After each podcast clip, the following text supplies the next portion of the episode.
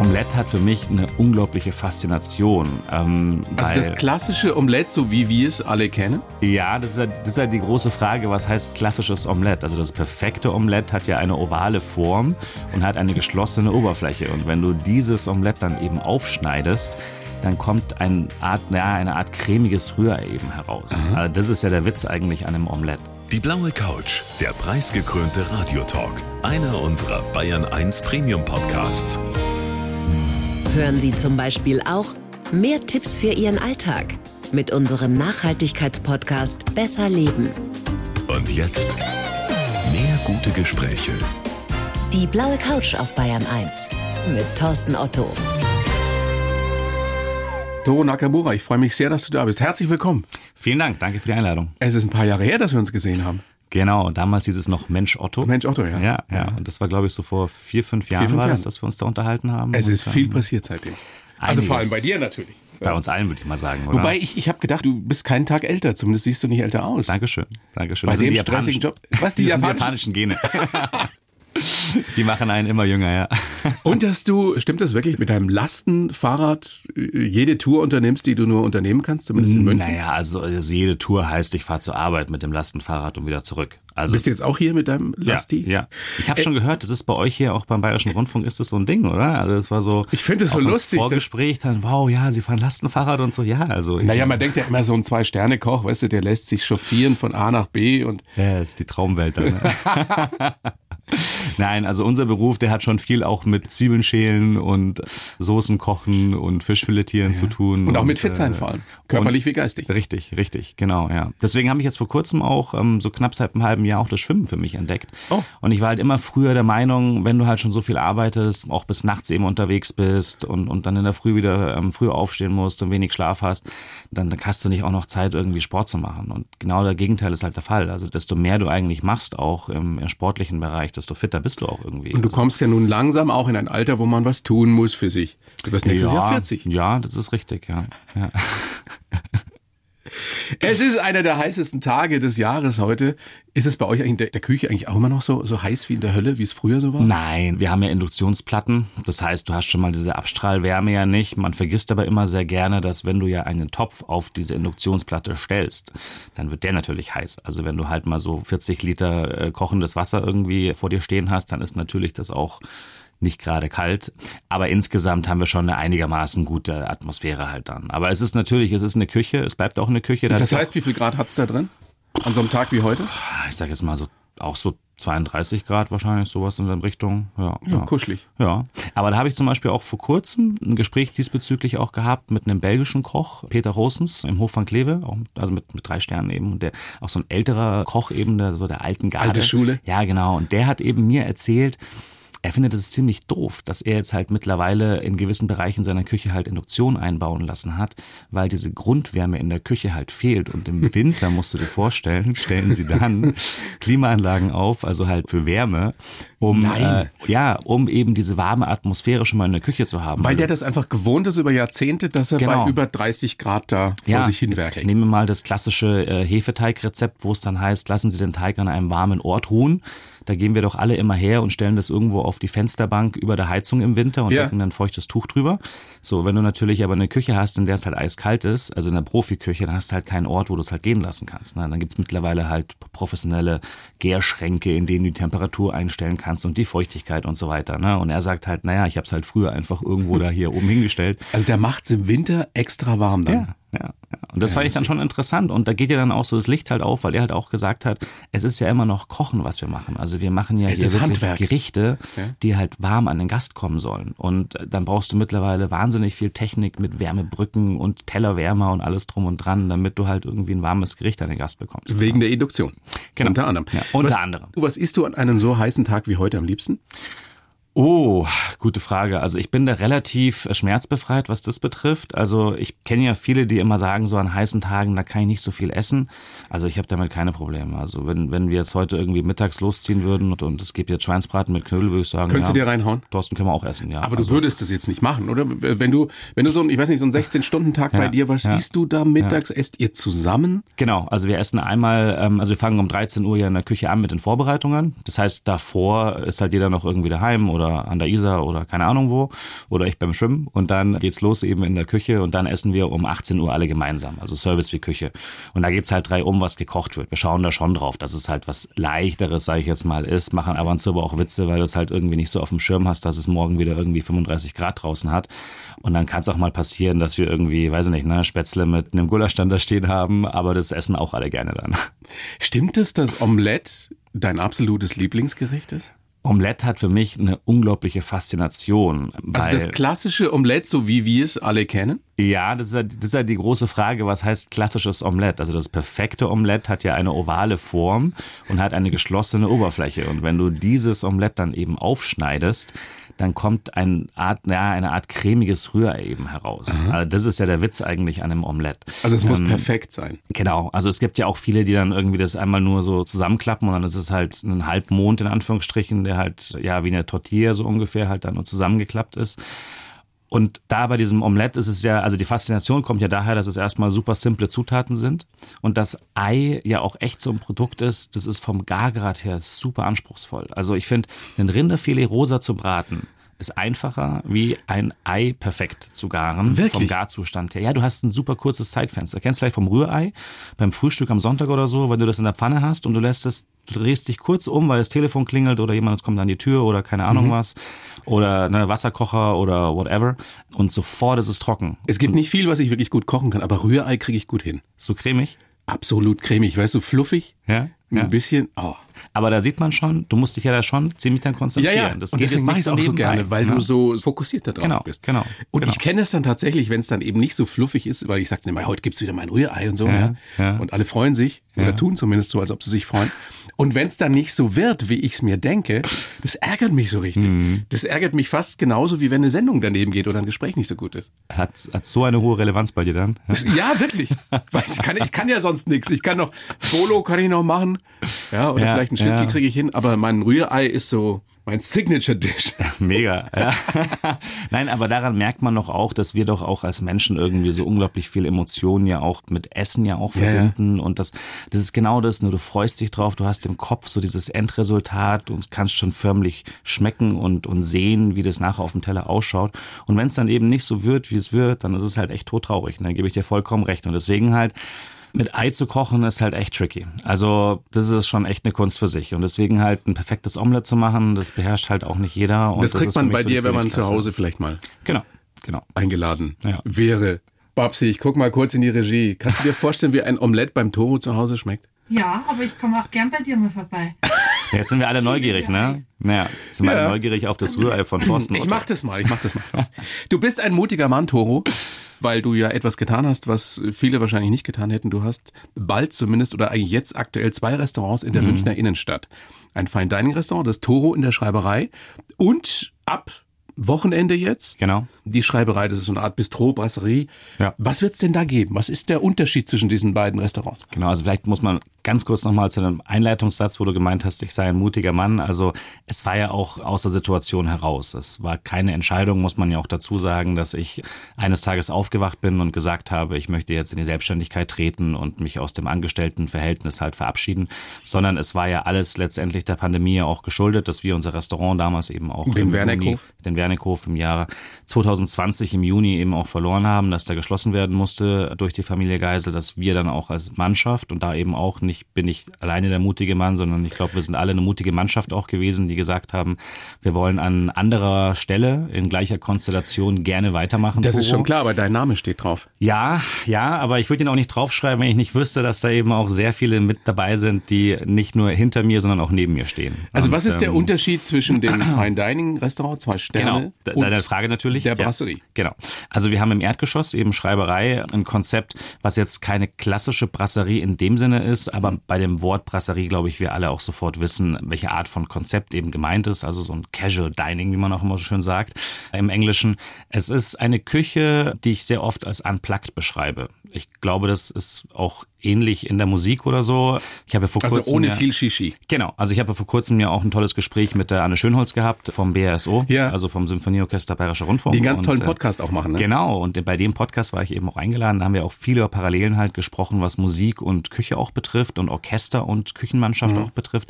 Und da ist es ja ähnlich. Also wenn sich jetzt ein Musiker dieses Symphonieorchesters in die Fußgängerzone stellt und mit seinem Instrument etwas spielt, dann hat man da auch einen wunderschönen Klang und es ist auch ein tolles Erlebnis. Wenngleich es natürlich noch was anderes ist, die große Oper zu erleben im Die gibt's dann im Toro. Genau. Und das ist eben der große Unterschied. Wir haben die Produktqualität, die sich durchs ganze Haus zieht, die Zubereitungs, sag mal, das, das Zubereitungshandwerk hat auch den gleichen Anspruch. Also wir schauen natürlich da auf die perfekten Gargrade, die perfekte Würzung, aber es ist alles ein bisschen, wie man so schön sagt, einfacher, ein bisschen pragmatischer, nicht ganz so komplex.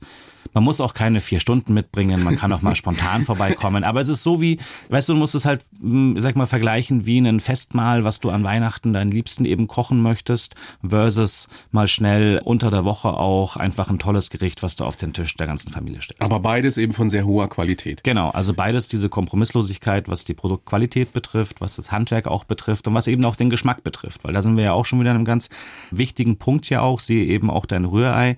Du freust dich ja auch, wenn du in ein Restaurant gehst und du bestellst etwas von der Karte, du hast ja schon bereits so ein bisschen Kopfkino und stellst dir so vor, wie könnte das vielleicht schmecken.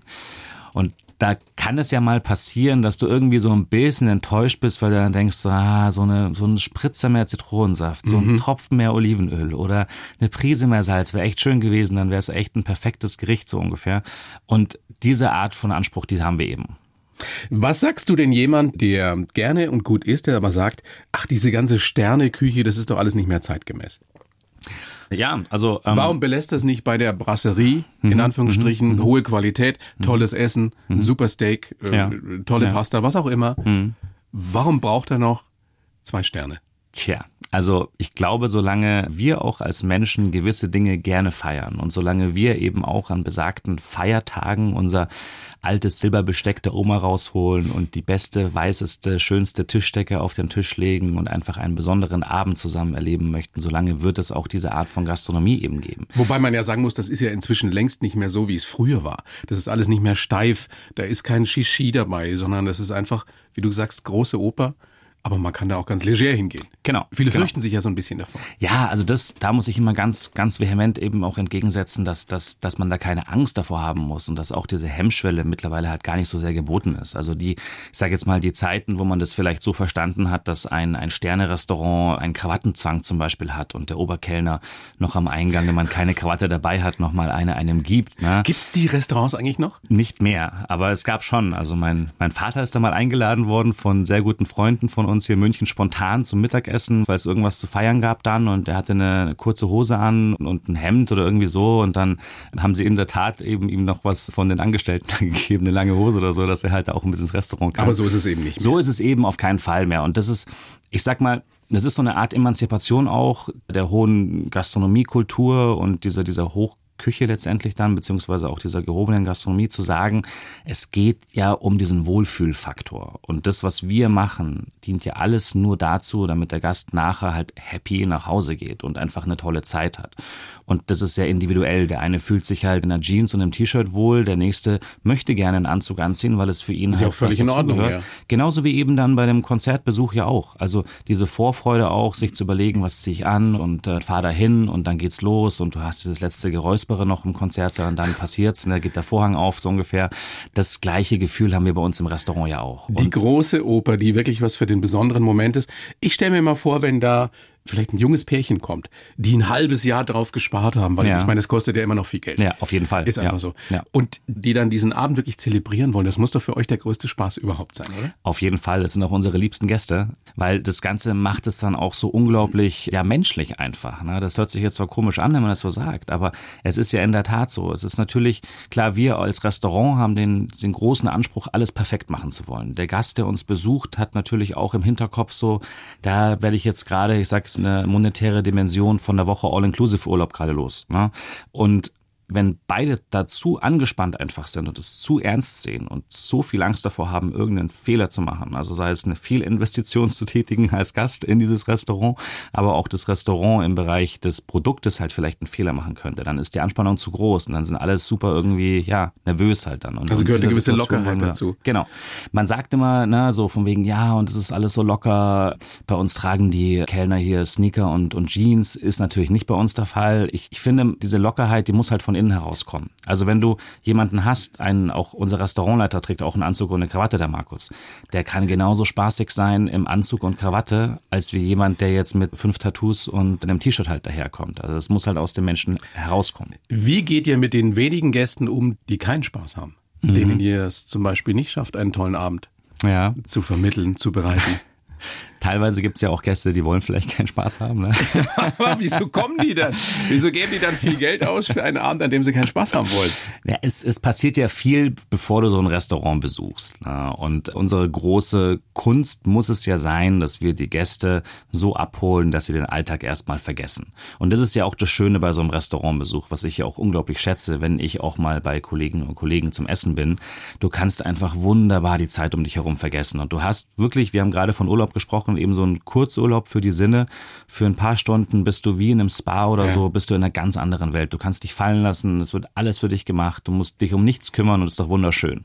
Und trotzdem, klar, kann es passieren, dass natürlich der ein oder andere, ähm, ich sag mal, da etwas sensibler ist, was so die Toleranzgrenze betrifft, was richtig oder falsch ist, vermeintlich. Also sprich Fehler. Also die typischen Meckerer gibt's einfach. Gibt's schon die auch. überall Und, genau. Und die brauchen halt dann meistens, was ähm, finden. genau, also da, da muss man dann letztendlich als Restaurant natürlich extrem sensibel auch darauf reagieren und muss sich um den einen oder anderen Gast vielleicht auch noch ein bisschen äh, spezieller und intens- intensiver eben auch kümmern und auch individueller eben kümmern. Also das ist, glaube ich, auch die große Kunst natürlich im Service. Das ist euer Anspruch dann auch. Genau. Du kannst halt nicht jeden Gast mit einem 0815-System, sage ich jetzt mal, durchschleusen, sondern das ist halt sehr individuell. Hat sich eigentlich das Verhältnis, hat sich das Verhältnis von uns Deutschen in der Allgemeinheit zum Essen verändert in den letzten fünf, zehn Jahren?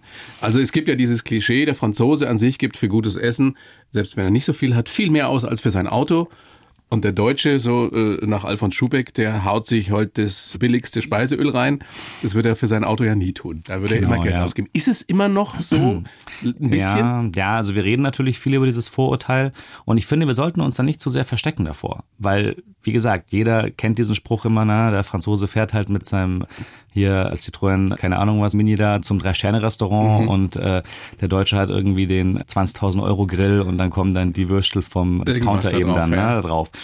Und es ist glücklicherweise ist da schon wirklich viel passiert, muss man schon sagen. Und ich finde auch, dass, dass man in dieser gesamten Entwicklung immer auch nicht vergessen sollte, dass diese gehobene Gastronomie oder auch dieses grundsätzliche kulturelle Verständnis für Essen und Trinken ja noch nicht so alt ist. Da muss man schon neidlos anerkennen, dass natürlich Länder wie Frankreich, Spanien, Italien eine, eine weitaus zurückreichendere Historie auch haben im Bereich Essen und Trinken, wo ja auch diese Hochküche herkommt eben aus Frankreich. Wir haben aber, glaube ich, als Deutsche schon viel in den vergangenen Jahren auch dazugelernt, was auch Produktqualität betrifft, was auch Regionalität auch betrifft, auch was das Verständnis für wann hat welches Produkt denn Saison. Und ich fand gerade jetzt auch in den ja nicht gerade sehr schönen Lockdowns, die wir in den letzten Jahren jetzt erlebt haben, hast du dann schon gemerkt, die Menschen befassen sich schon mehr auch mit den Grundnahrungsmitteln, die sie sich kaufen. Und es nicht, nicht ohne Grund gab es ja auch einen riesen Zulauf für zum Beispiel Bioläden, weil jeder auf einmal dann zu Hause kochen musste und dann überlegst du dir halt schon fünfmal, ob du halt irgendwie das Hackfleisch für 10 Cent halt kaufst. Ne? Und wir können ja mal festhalten, gutes Essen muss nicht unbedingt nur eine Frage der Kohle sein. Gar nicht, gar nicht. Man Also muss ja auch nicht jeden Tag Fleisch essen. Nein. Gemüse ist wunderbar, wirklich wunderbar. Also kochen auch relativ wenig, muss ich sagen, mit Fisch und Fleisch daheim. Also echt immer viel auch Gemüse. Und jetzt gerade im Sommer, aber auch im Winter. Also jede Jahreszeit hat ja für sich ja auch äh, ihre tollen Viktualien, ihre tollen Produkte. Und das macht ja auch super viel Spaß halt dann. Ne? Und das ist Kochst du eigentlich zu Hause auch? unglaublich gerne, ja. Ja? Leidenschaftlich gerne, ja. Ich finde das großartig. weil Du kannst stehst halt- 16 Stunden in der Küche Ja, und kommst ja. nach Hause und machst dein Omelett. Naja, du unterhältst dich privat ja auch noch mit Menschen, oder? Ja, ja, aber es gibt bei mir schon dann auch die Abende, wo meine Frau sagt, heute bist du aber sehr still, weil ich einfach Ja? ausgeredet bin. Okay, Gibt es bei okay. dir nicht, wo du die, die, die Tage, die Momente, wo du gar keinen Bock hast zum Kochen? Mm, Naja, also das kann schon mal passieren, dass man unglaubliche Lust darauf hat, bekocht zu werden und dass man dann auch mal gerne auch mal essen geht. Aber Kochen an sich, das ist schon eine Sache, die macht mich halt einfach unglaublich glücklich. Und es gibt das Kochen, das, das professionelle Kochen im Restaurant. Und da bin ich ja genauso, sage ich jetzt mal, einer der Köche, die sich äh, an die Struktur der Gerichte auch halten muss. Also ich kann ja auch nicht, auch wenn es halt, wenn mein Name an der Tür steht, kann ich jetzt trotzdem nicht Mach heute Abend reinkommen anders. und sagen, genau, wisst ihr was, ich habe mir überlegt, wir machen das heute mal komplett anders. So, ne? Und zu Hause kannst du freestylen. Zu Hause geht Freestyle, genau. Zu Hause ist wie eine Jam-Session, da muss es halt einfach nur lecker sein und da gibt's halt dann nicht irgendwie, ah ja, vielleicht hätte ich das noch fünf Millimeter dicker oder dünner schneiden müssen, so ungefähr, sondern es ist halt einfach sehr befreites Kochen dann, ja. Toro, großartiger Spaß, Vergnügen, dass du da bist. Ich schreibe ja für jeden Gast einen kleinen Lebenslauf. Das habe ich natürlich auch, wo ist auch für dich getan. Diesen Lebenslauf, den gebe ich dir jetzt. Du liest den bitte vor und sagst mir dann anschließend, was du davon hältst. Bin ich mal gespannt. Bitteschön. Sehr gern. Ich heiße Toru Nakamura und ich bin Koch und Gastgeber aus Leidenschaft. Die Inspiration für meinen Stil finde ich vor allem in der japanischen Küche. Kochen auf höchstem Niveau geht nur mit besten Produkten und fängt bei der Karotte aus dem Garten an. Bei der Qualität machen wir keine Kompromisse. Die Liebe zu gutem Essen haben mir meine Eltern mitgegeben. Besonders geprägt haben mich auch meine zweisprachige Kindheit, die japanische Bescheidenheit und meine Lehrjahre bei großen Köchen. Mein Antrieb war immer mein Ehrgeiz, aber meine Zweifel und mein Perfektionismus haben mich auch aus der Balance gebracht. Heute bin ich der Chef, der ich sein will. Nur mein Motto wird sich nie ändern. Im Leben dreht sich eigentlich alles nur ums Essen.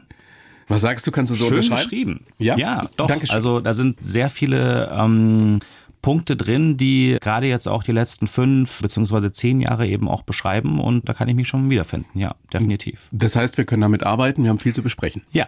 Dann fangen Aber wir doch hört mal sich an. so schlimm an. Ne? Das ist ja, Ja, wir- eine schöne Basis für eine gute Unterhaltung. ja, wir können uns sehr, sehr gut darüber unterhalten, hoffentlich. Geboren bist du ja in München am Genau. 1.10.83. Das heißt, nächstes Jahr wirst du 40. Ist das irgendwie Jetzt, wo du es gerade gesagt hast, ist mir das so erstmal Ja, bewusst ich hab's ja geworden. vorhin schon mal erwähnt. Ja, ja, ich habe dann erst überlegt, so Moment, ich bin doch gerade erst 38, aber ich habe ja auch erst dieses Jahr im Oktober Geburtstag, folglich nächstes Jahr 40. Das So sieht's aus. Einzelkind, der Papa eben Japaner, die Mama Genau. Deutsche. Und die haben sich, das wusste ich gar nicht, habe ich das das letzte Mal gar nicht gefragt, glaube ich, die haben sich beim Kybernetikstudium kennengelernt. Ja, ja. Was aus dir hätte werden können bei den Genen, du. Theoretisch klar, Wow. ne? Ja, Also super schlaue Eltern. kann man so sagen. Wie fanden die das denn am Anfang, als bei dir diese Leidenschaft zum Kochen offenbar wurde? Haben die sich nicht was anderes für dich vorgestellt? Naja, die Leidenschaft zum Kochen, die war ja schon sehr früh da. Also in einer eher kindlichen Phase auch schon, dass ich da gerne eben auch in der Küche mitgespielt habe. Und da wurde das noch, glaube ich, gar nicht so sehr so als Berufswunsch aufgefasst, sondern eher eigentlich als Hobby, als Freizeitbeschäftigung. Und der Junge kocht halt gerne so ungefähr, wie halt andere gerne Fußball spielen oder, oder Basketball. Zum Beispiel? Und später, als es dann sich so ein bisschen herauskristallisiert hat, dass es dann schon auch beruflich in die Richtung gehen könnte, da gab es schon auch mal die ein oder anderen Gespräche, wo es halt dann hieß, naja, bist du dir sicher? Und gerade mein Das war ja Vater, damals noch nicht so cool, als du 15, Genau. 16 warst. Ne? Koch war ja noch nicht äh, so ein Stylerberuf wie heute. Genau, also vor 20 Jahren oder 25 Jahren war es natürlich so, dass du jetzt nicht auf der Straße, wenn du gesagt hast, du bist Koch, dann gleich Leute gesagt haben, boah, cool, ja, Lifestyle. Du bist ja gar nicht und- tätowiert. Ja, genau, ne? Und äh, wow, ist ja ein mega Beruf und es muss ja mega spannend sein, ne? Und dann weiß ich nicht, ne, ob ihr vor 25 Jahren schon bereits in den BR auch Köche eingeladen habt in der Frequenz Vor auch. 25 Jahren gab es, glaube ich, nur Alfons Schubeck. Ja, und Eckhard Witzingmann vielleicht noch, Wi- oder? Hans, Eckert, äh, den Chef, ähm, genau. zu dem genau, alle Heinz immer Winkler noch der. Chef sagen. Ja. Da war das noch nicht so cool damals. Ja, ich meine, mittlerweile haben wir halt knapp äh, 300 Sterne-Restaurants in ganz Deutschland. Wenn du den Fernseher einschaltest, wenn du das Radio anmachst, egal Es was. gibt überall Kochsendungen. Genau, jeder kocht, ne? Jeder ist am Kochen, jeder ist am Reden über Essen und Trinken und das ist natürlich eine tolle Entwicklung.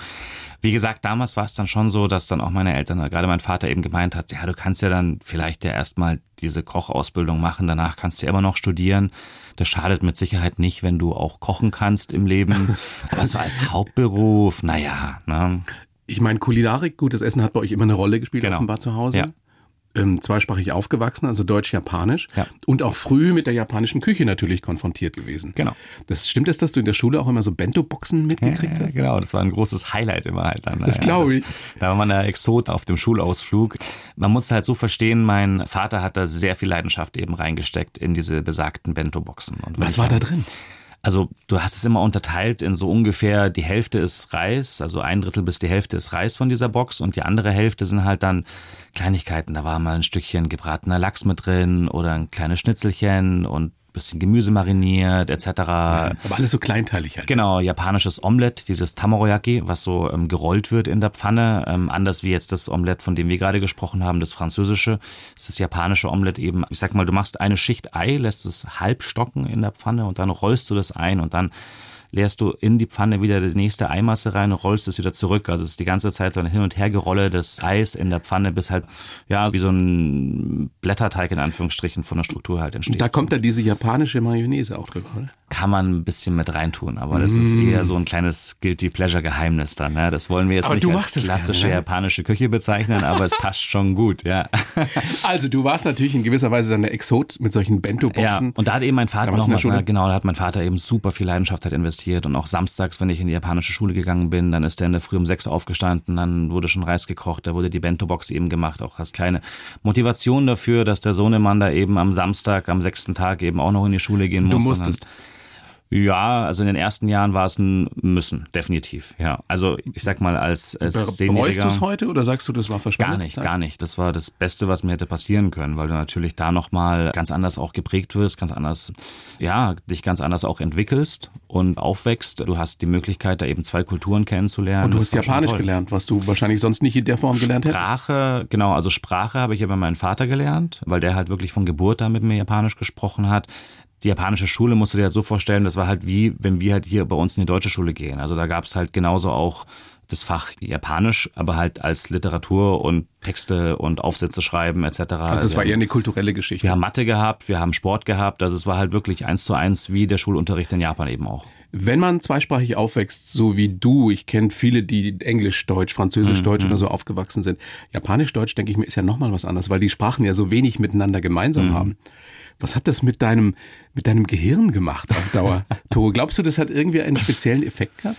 Also was ich schon merke ist, dass ich mir sehr einfach tue, so ich sag mal, Wortlaute eben aufzufassen von anderen Sprachen. Das merke ich dann schon, dass ich da besser reinfinden kann. Also jetzt nicht Grammatik und Co. oder, oder Wortschatz, aber wenn ich jetzt zwei, drei Worte irgendwie auf Spanisch mal irgendwie aufschnappe im Urlaub, dann kann ich die relativ gut wiedergeben, dass die Leute denken, ich würde fließend Spanisch sprechen. Und Also bist sehr sprachbegabt. Das würde ich mal schon behaupten, ja. Also, ja.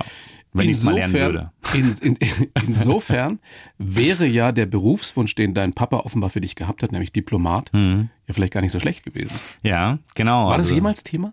Das war ein großes Thema, weil natürlich diese Arbeit, äh, Diplomatie, eben Vermittler auch zu sein zwischen zwei Ländern. Kulturen. Und Genau, und so diese, diese Brücke auch zu schlagen zwischen Kulturen, dass das natürlich auch etwas war, was gepasst hätte, wo man vermeintlich auch immer gleich sagen würde, na klar, super, ne? du bist aufgewachsen, zweisprachig, du bist halb Japaner, du bist halb Deutsche, prädestiniert dafür im Auswärtigen Amt in Deutschland oder in Japan mit dem jeweiligen anderen Land zusammenzuarbeiten. Und da hat damals auch meine Lehrerin in der japanischen Schule bei der Abschlussfeier auch wirklich einen ganz, ganz tollen Satz eben auch gesagt, dass wir zwar auf der einen Seite die Chance darin natürlich haben, in diesen beiden Kulturen aufgewachsen zu sein und wir uns aber auf keinen Fall deswegen, ich sag mal, unter Druck gesetzt fühlen sollten oder uns halt dazu entscheiden sollten, unbedingt irgendwas damit zu machen, nur weil man es kann, sondern egal, was wir in Zukunft machen werden, wird es uns helfen und es wird dazu beitragen, dass wir halt, ja, das auch im Alltag nutzen werden können. Aber die Leidenschaft fürs Kochen war eben größer. Hätte es denn überhaupt zu deinem Naturell gepasst? Also bist du von deinem Naturell her ein diplomatischer Typ? Also du bist perfektionistisch, das, bist ja, du auf jeden ja, Fall. ich bin auch relativ harmoniebedürftig Ja. und von daher kann ich mir schon gut vorstellen, dass es funktioniert hätte. Aber auch hier wieder, genauso wie man vielleicht teilweise heutzutage die falsche Vorstellung hat vom Kochberuf, weil du halt denkst, naja, das sind doch alles nur so Superstars, die ne, nicht mit dem Lastenfahrrad, sondern irgendwie mit der Luxuslimousine gefahren werden und dann, dann springst du von einem Interview zum nächsten. Bist Natürlich. Dann, bist dann mal kurz beim Bayerischen Rundfunk, dann schaust du mal noch mal kurz vorbei beim, weiß nicht, beim öffentlich-rechtlichen Fernsehen und dann gehst du mal schnell in die Küche. So ist es ja nicht, sondern es gibt ja auch viel, wie gesagt, ne, Zwiebelschälen und Champignons. Äh, Machst du das schneiden. wirklich noch selbst? Ja, ja, macht mir großen Spaß und Du äh, so schnippelst, ist, du stehst genau. bei euch Ja, ja, und so ist die Küche eben in der auch Küche aufgebaut. und ja, schnippelst. Genau, ja, ja. Und nochmal kurz auf das Diplomatentum Ja. eben auch zurückzukommen. Du hast ja auch super viel Jura. Also du bist ja auch, sag mal, Rechtsvertreter ja auch. Ich hoffe, ich sage da jetzt nichts Falsches, aber letztendlich ist es ja so. Als Beispiel, Thorsten Otto ist Generalkonsul in, äh, weiß ich nicht, in Lima. Zum Äh, Beispiel. Dann musst du die Interessen der deutschen Bürger auch im juristischen Bereich vertreten, falls da mal einer einen Unfall baut und dann vor Gericht auf einmal steht. Dann kann ja der deutsche Bürger dich ja auch anrufen und sagen, ich brauche da die Unterstützung.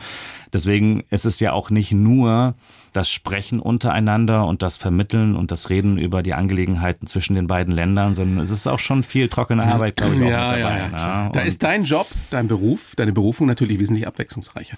Für mich ja, Chef, für mich ja. Und ich spüre es auch nicht als Belastung oder als nervige Aufgabe, jetzt da eben Zwiebeln zu schneiden für eine Soße, sondern das gesamte Kochen ist einfach super schön. Ja. Jetzt wird trotzdem nicht jeder, der mit Leidenschaft diesen Beruf erlernt, zwei Sterne Koch. Du hast bei Martin Fauster, glaube ich, Genau, gelernt, genau, im Königshof damals. Dann warst du mehr oder weniger überall auf der Welt. Sergio Herrmann, Ja. äh, drei Sterne Koch, Joachim Wissler, drei Sterne Genau, Koch. ja. Du warst eine Zeit lang in Japan. Wie wichtig war das, diese Zeit? war für mich schon ein ganz wichtiger Punkt natürlich, bevor ich angefangen habe als Küchenchef damals im Wernickhof 2013. Das waren jetzt nur in Anführungsstrichen sechs Wochen. Also es waren jetzt keine drei Jahre oder so, die ich da verbracht habe in Japan. Aber länger als Ähm, Steffen Hensler, glaube ich, oder? Ich weiß nicht, wie lange Steffen jetzt da unterwegs war. Ne? Also einmal war er ja wegen einer besagten Sendung ja auch dann dort dann, Ja, ja. ja. In, äh, in Japan, aber das war, glaube ich, nur eine viertägige Reise. Und ansonsten hat er ja die Sushi-Künste, die er In hat, Kalifornien ja in gelernt. Kalifornien erlernt. Genau, deswegen ist natürlich bei ihm ja auch das Thema Avocado und Co. ja auch mehr an der Tagesordnung. Aber Sushi ist ein tolles Thema, auf das wir nachher vielleicht nochmal zurückkommen können, weil da habe ich auch eine sehr, sehr klare Meinung auch dazu, was das betrifft.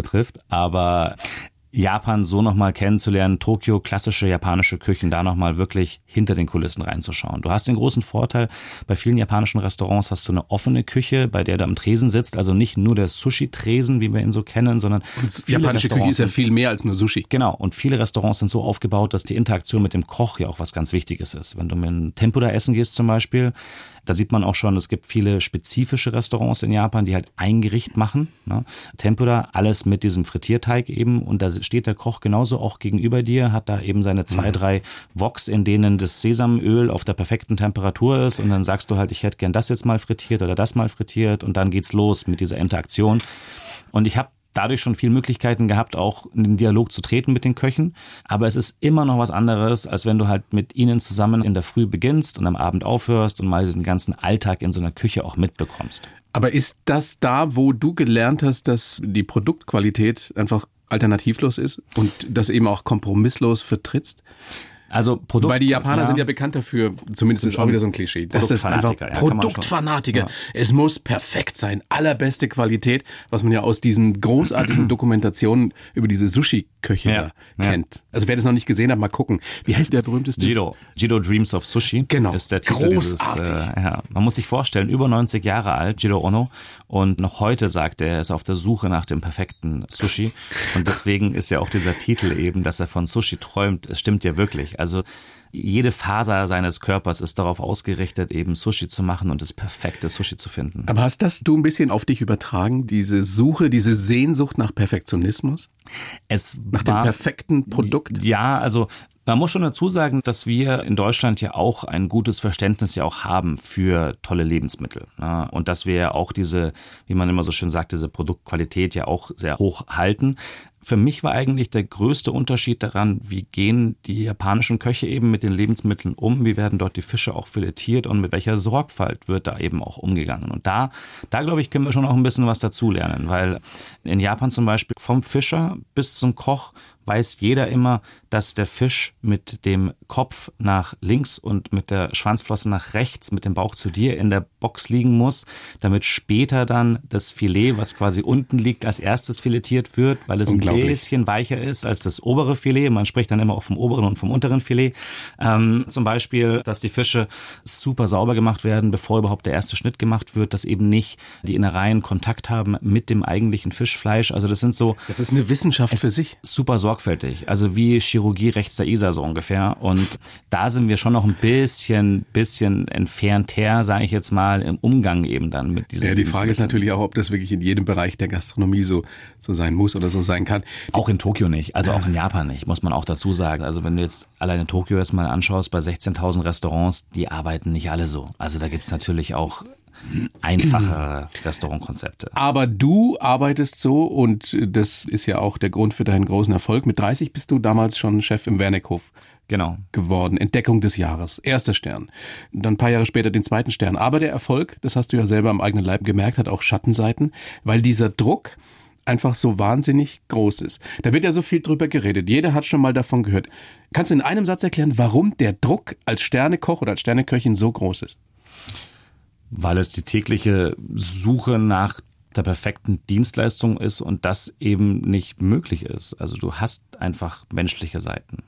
Das war jetzt ein Satz, oder? So ungefähr, mit einem kleinen Nebensatz. Also Aber- jeder Koch, der einen Stern oder auch mehr Sterne erreicht, muss ja diesen Perfektionismus haben, dieses Streben nach Perfektionismus oder nach Perfektheit. Aber immer in dem Bewusstsein, ich kann es nie schaffen. Und das muss ja auch frustrieren auf gewisse Weise, oder?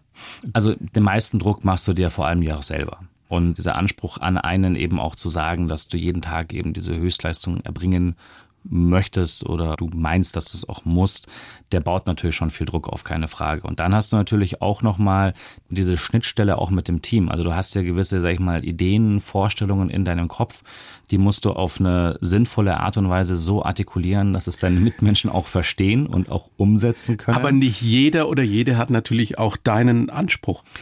Ja, das muss man natürlich auch irgendwann mal auch verstehen, beziehungsweise du musst halt auch verstehen, wie du ein Team oder die Menschen, die mit dir eben zusammenarbeiten, auch dahin bekommst, dass eben alle auch diese Philosophie eben haben. Ne? Was du mit Motivierend zu 30 sein. logischerweise noch nicht konntest. Genau, da hat mir die eine oder andere Erfahrung auch gefehlt, auch die eine oder andere Lockerheit auch. Heute gehe ich zum Beispiel auch mit Kritik, die gegenüber uns geäußert wird, im Restaurant auch deutlich entspannter auch um. Stimmt es, dass es damals so war, dass wenn ein Gast an irgendeiner Kleinigkeit was zu meckern hatte, dass du dann nächtelang nicht schlafen konntest, dass du das mitgenommen hast bis in die nächste Woche? Also ich habe es mitgenommen. Schlafen konnte ich schon, glücklicherweise, weil ich schon jemand bin, der einen relativ tiefen Schlaf hat. Aber es beschäftigt dich auf jeden Fall. Und äh, ja, wenn am Samstagabend irgendwas nicht perfekt läuft oder halt irgendwas schief läuft, halt, ne, irgendein Fehler passiert, dann ist das Wochenende jetzt nicht mehr so geprägt nur von ja, hoch die Hände Wochenende. Dann hast du diesen Druck natürlich logischerweise, äh, gerade als junger Mann eben auch weitergegeben zum Teil an deine Mitarbeiterinnen und Mitarbeiter. Du hast gesagt in diesem Zeitinterview, ich hatte ein Stück weit Menschlichkeit und Empathie verloren. Ja. Ist ein krasser Satz. Ja. Weil so wie ich dich kennengelernt habe, und wir kennen uns ja auch schon ein paar Jahre, bist du ein wahnsinnig umgänglicher, sympathischer, intelligenter Typ. Was ist da passiert? Ja, du bist da, am Ende bist du da in so einer Art Strudel halt dann drin, ne? dass du halt auch nicht mehr so wirklich so mitbekommst, halt links und rechts etc. Du hast natürlich eine Unausgeglichenheit dann auch, die dazu führt eben, dass du da eine sehr geringe, sag ich mal, Hemmschwelle auch hast, beziehungsweise halt auch das Reizlevel halt relativ hoch ist und du versuchst natürlich dann immer irgendwie so an diesem perfekten Produkt ja auch zu arbeiten, dann hast du ja letztendlich ja auch einen tollen Zuspruch, also die Bewertungen und Co., die verpflichten ja auch, die sind zwar super zum gemeinsam anstoßen und sich freuen, auch auf der anderen Seite. Nach dem zweiten Stern zum Beispiel war das auch so eine Phase, auf den zweiten Stern hinzuarbeiten, war mega. Und äh, dann haben wir den irgendwann bekommen. Da kommt der Anruf dann eben vom Guide Michelin und dann heißt es dann, wir würden Sie gerne morgen in Berlin mit dabei haben auf der Veranstaltung, weil Sie kriegen den zweiten Stern verliehen und das ist natürlich dann im ersten Augenblick mega Euphorie, Feuerwerk der Gefühle. Und nach so zwei, drei Tagen kommt es dann irgendwie dann so, okay, ist das noch alles so gut, was wir hier machen? Und dann hast du dann schon gewisse Zweifel und du hast dann auch auf einmal selber einen viel höheren Anspruch. Und, Das heißt, du ähm, bist nie so wirklich zufrieden, weil es ja immer weitergehen muss und du gibst diesen Druck weiter an deine Mitarbeiter, kritisierst die zum Teil hart. Also in der Geschichten passiert, dass du, dass du dich einfach wirklich in der Wortwahl vergriffen hast. Mhm. Ja, definitiv, Und ja. auch persönlich geworden bist. Ja. Was du bereust, Ja. brauchen wir gar nicht ausführlich Ja. drüber mehr Ja. sprechen. Aber das muss doch auch irgendwas mit dir gemacht haben. Du musst doch irgendwann gemerkt haben, so mag ich mich selber nicht mehr leiden. Genau, genau. Oder? Also eben dieser klassische Satz in den Spiegel zu gucken und eben zu sagen, naja, das ist eigentlich nicht das, was ich sein möchte und der Typ Mensch bin ich eigentlich auch gar nicht. Und ja, das muss ich dazu sagen, ähm, es ist ja dann auf der anderen Seite auch gut, dass du das irgendwann erkennst und dass du dann auch etwas daran änderst und du die Chance ergreifst, halt noch bevor man 40 ist, sage ich jetzt mal, sich versucht in der Art und Weise so zu verändern, dass man eben ja andere Wege und Mittel findet. Für mich war es halt wirklich so, dass ich irgendwann auch gesagt habe, jetzt habe ich es irgendwo auch verstanden, zu sagen, wenn du Höchstleistung quasi von einer Mannschaft, von einem Team, egal in welchem Bereich, ne, bei uns natürlich jetzt im Restaurant, erzielen möchtest, die Leute inspirieren möchtest, dann funktioniert es nicht über Tadel und über Fehleranalysen und Qualitätskontrollen und Co., sondern du musst es schaffen, dass jeder, der mit dir zusammenarbeitet, das Restaurant liebt, in dem er jeden Tag kommt. Nur so geht das völlig wurscht in Und dann welchem brauchst Bereich. du gar nicht mehr viel erklären. Mittlerweile erkläre ich halt allen immer, stellt euch vor, heute Abend, 19 Uhr, kommen unsere Gäste.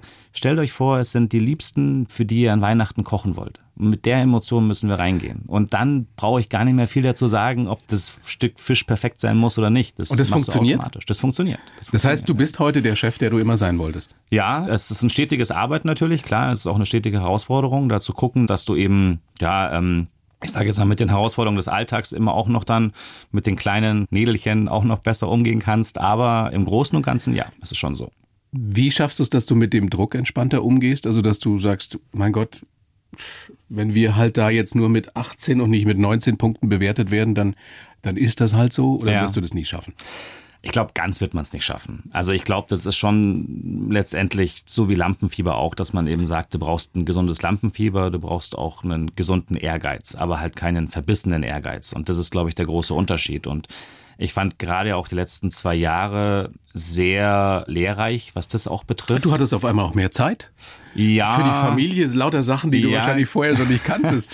Das ist das eine, genau. Aber jetzt mal auf das Restaurant bezogen. Wir haben ja einige Pop-up-Konzepte ja auch an den Tag gelegt und auch Fine Dining Pop-up. Pop-up heißt, Genau, also wir haben für eine begrenzte Zeit, haben wir zum Beispiel auch schon in der Burgstraße, wo wir jetzt auch mit dem Toro in der Schreiberei im ersten Stock unsere langfristige Heimat gefunden haben, da durften wir uns auch schon im Oktober 2020 eigentlich angelegt für sechs Monate und dann aber wegen Lockdown Light nur für einen Monat mal ausprobieren mit eben einem gehobenen Restaurant. Und wir kamen als Mannschaft aus dem Wernickhof, eben damals auch zwei Sterne, 19 Punkte etc., kommst du dann mit der gleichen Mannschaft daher, hast immer noch dein gleiches Lieferantenportfolio, aber du hast zu dem Zeitpunkt keine Bewertungen, wenn man es mal ganz nüchtern betrachtet. Und das war sehr interessant für mich auch zu sehen, dass wir einen unglaublichen Zulauf an Gästen hatten.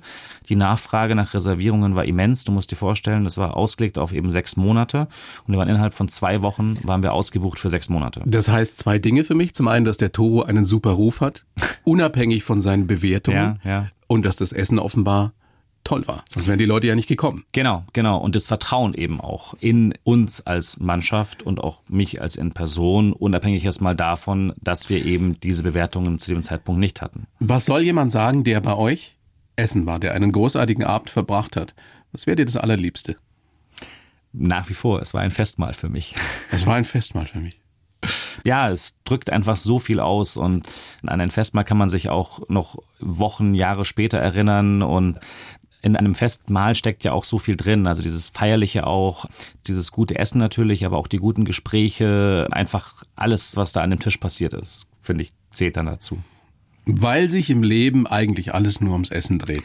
Am Ende Glaubst ja. du das wirklich? Am Ende ja. Also, wenn man das mal ganz nüchtern betrachtet, von der Taufe bis zum Leichenschmaus, wird immer, immer etwas Gutes versucht, an Essen auch auf den Tisch zu stellen. Und da kommen Menschen dann eben zusammen. Und das ist einer der Gründe, warum überhaupt ja auch gesellschaftliche Versammlungen stattfinden. Ja, also eins ist natürlich auch Musik zum Beispiel, dass irgendwas aufgeführt wird oder im Schauspielbereich etc. etc.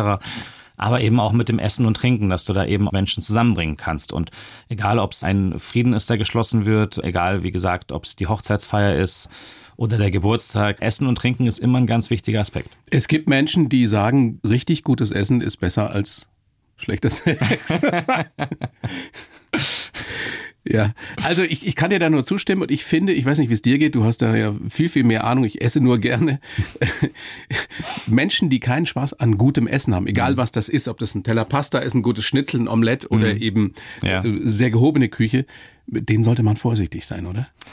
Die haben wahrscheinlich noch nicht so ihre Verbindung zu Essen halt gefunden. dann, Das ist ja. ein schöner Ansatz. Also du siehst auch das wieder positiv. Ja, also- Die kann man noch überzeugen. Auf jeden Fall, auf jeden Fall. Also ich glaube, jeder kann sich in irgendeiner Art und Weise für Essen begeistern. Und es gehört auch ein Stück dazu, auch das zu erlernen, sage ich jetzt mal, eben auch Dinge zu sehen, was da so auf dem Teller passiert und das auch für sich wertzuschätzen. Äh, genauso wie ich ja auch den Zugang zu wunderschönen Bildern mir erstmal auch ein bisschen, sage ich mal, erarbeiten muss, in Anführungsstrichen. Und dann ich auch merke, wow, da steckt ja viel mehr dahinter als nur Farbe auf einer Leinwand. Und bei gewissen Menschen muss man da vielleicht ja auch mal in der Hand nehmen und auch ihnen mal zeigen, wie wunderschön es sein kann. Also ich bin mir ganz sicher, nach unserem Gespräch werden viele das mal ausprobieren und zu dir zum Toro in die Schreiberei. Muss ja auch gar nicht kommen. zu uns sein. Ne? Also wie gesagt. Naja, aber schon wäre schon schön, oder? es, natürlich ist es schön. Ne? Und natürlich ist es schön. Und zum anderen freuen wir uns natürlich auch über jeden Gast, keine Frage. Mir ist es aber immer auch wichtig, diese Vielfalt auch hier in München gerade auch nochmal zu betonen halt dann, dass wir auch wahnsinnig viele tollen Kolleginnen und Kollegen auch haben, die auch ganz, ganz großartige Restaurants machen und ich finde. Und die es nötig haben, gerade momentan. Definitiv, definitiv. Und was wir halt nie vergessen dürfen, ist als Gesellschaft oder in dem Fall eben auch als Gäste, dass wir diese Vielfalt an Restaurants ja auch pflegen müssen. Und das schaffen wir nur, indem wir die Restaurants auch besuchen. Also diese Empathie gegenüber Restaurants oder gegenüber der Gastronomie, die war ja schon sehr groß, auch in der ersten Anfangszeit, wo es dann eben losging mit der Pandemie und mit den Lockdowns. Aber du hast auch schon gemerkt, dass dann so diese Euphorie und dieser Zusammenhalt dann vielleicht nach einem Jahr oder so dann vielleicht nicht mehr ganz so groß war. Und das ist vielleicht auch nochmal, ja, auch ein wichtiger Punkt natürlich. Wir hatten das ja auch eben mit diesem, wie äußere ich Kritik zum Beispiel auch in einem Restaurant, was bewirkt es, warum haben wir so viel Stress und Druck etc., dass wir da auch insgesamt einfach mal schauen, wie wollen wir denn alle zusammen leben und uns auch gegenseitig eben auch behandeln, also wie gehen wir miteinander um. Und wenn wir halt eine Vielfalt eben an, an Gastronomie uns auch an einem Sonntagabend hier in München wünschen, dann müssen wir auch bereit sein, dementsprechend auch da rein zu investieren. Toro, ich bedanke mich sehr bei dir fürs Gespräch. Sehr gerne. Großes vielen, vielen Vergnügen, Dank. dass du da bist. Ich wünsche dir alles Gute. Dankeschön. Viel Erfolg. Ab diesem Wochenende ja dein zweites Restaurant. Genau, genau. Die Schreiberei im selben Haus wie das Toro in der Schreiberei. Und dann kann man sich aussuchen, ob man eben das große Festmahl möchte, die große Oper. Ja. Oder wie würdest du es bezeichnen? Oder eine kleine Jam-Session. Sehr schön. Vielen Dank, alles Gute. Dankeschön. Nakamura. Vielen, vielen Dank. Danke. Die Bayern 1 Premium Podcasts. Zu jeder Zeit, an jedem Ort. In der ARD Audiothek und auf bayern1.de. Bayern 1 gehört ins Leben.